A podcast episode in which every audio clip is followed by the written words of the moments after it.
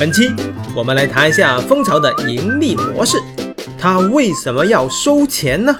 很简单，就是为了让你快点出柜呀。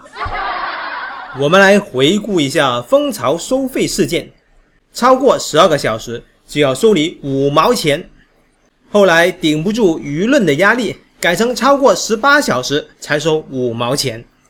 蜂巢收费并不是为了赚钱，他给出了一个冠冕堂皇的理由，那是为了加强柜子的利用率呀。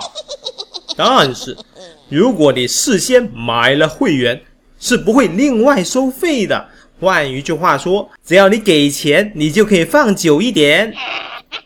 所以呢，如果蜂巢真的是为了加强柜子的利用率，它完全是可以有一种简单粗暴、有效的办法，那就是超过时限，你就自动把这个门打开就可以了。慢，蜂巢真的是一直在亏本经营吗？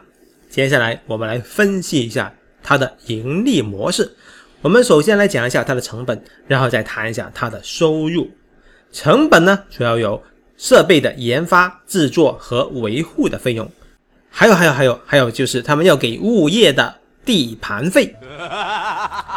那么蜂巢的收入呢？首先我们看第一个收入，几家快递公司是蜂巢的股东，他们一起投钱投资了这个蜂巢。以前这个快递员。还会跟收件人电话沟通派件，现在呢，默认就放在柜子里面。表面上的理由那就是蜂巢方便了用户，实际上是方便了快递员，增加了投递的效率，增加了快递公司的收入。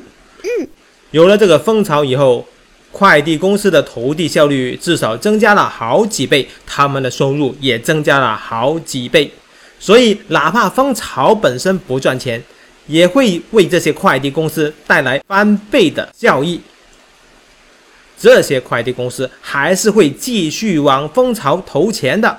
嗯，刚才讲的是第一种收入，那么我们看第二种收入，那就是蜂巢向快递员收钱，在很早以前就已经向快递员收钱了，但是快递员还是很乐意把这个件放在柜子里面，那是因为增加了他们的投递效率。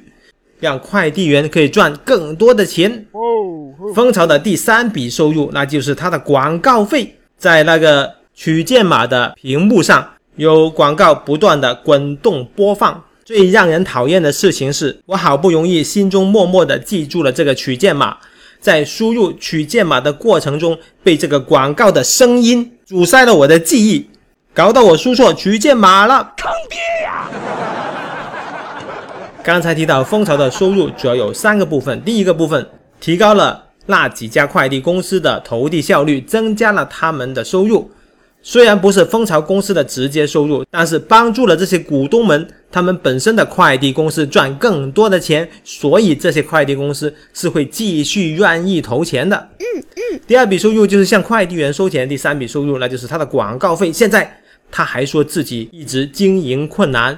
现在向收件人收费，其实也不是为了赚钱，而是为了提升柜子的利用率。请问你相信他这些屁话吗？打他！追求利润以及利润的最大化，这是商业的本质。所以其实蜂巢收钱呢，也是无可厚非的。但是某些行业被垄断以后，就会被这个垄断所反噬。嗯，现在蜂巢已经开始自己作死了。那么我们，那么你有没有赚钱的机会呢？嗯，其实这个蜂巢并不算什么新鲜的事物。以前很多小区就有信箱，每家每户都有信箱。有些业主的门口有每日报纸、每日鲜来的小小的投递箱。这些信箱和投递箱都是不需要另外花钱去存放东西的。嗯。而蜂巢凭什么要收钱呢？所以我们的机会就来了。每个小区都可以集中设置快递箱，我们只需要把那个信箱稍微变大一点点，就变成了快递箱了，也不需要很大，跟蜂巢的最大的格子差不多大就可以了。当然，这个快递箱也可以在每家的门口分散设置，所以呢。各建筑商开发新楼盘的时候，可以考虑为每一户统一配置快递箱。而现有的小区呢，可以去掉原来的信箱、每日报纸、每日鲜奶的这些箱都可以去掉，统一设置快递箱。以后所有的邮件啊、报纸啊、鲜奶啊、快递啊，都可以放到快递箱里面去。作为业主本人啊，你要等小区有所动作比较麻烦，那你可以买一个快递箱放在自己家门口。每每想到这一点，我就非常的激动，我要赶紧研发这个快递箱呀，估计可以大卖特卖。但是我在淘宝、京东上一搜，我的妈呀，原来已经有很多的这样的产品啦。那么看来，通过研发和销售快递箱来赚钱，我是没戏了。但是我为了省这五毛钱，我花五百块买一个快递箱放在自己家门口，总可以吧？哼！但是如果只有我一家在自己家门口装了一个快递箱，快递员会把快递送到我的快递箱里面去吗？而且我为了省那五毛钱，我要花几百块来买一个快递箱，这值得吗？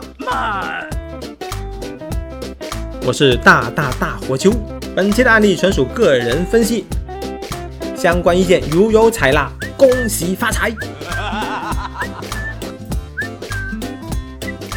感觉不错的话，赶紧转发一下吧。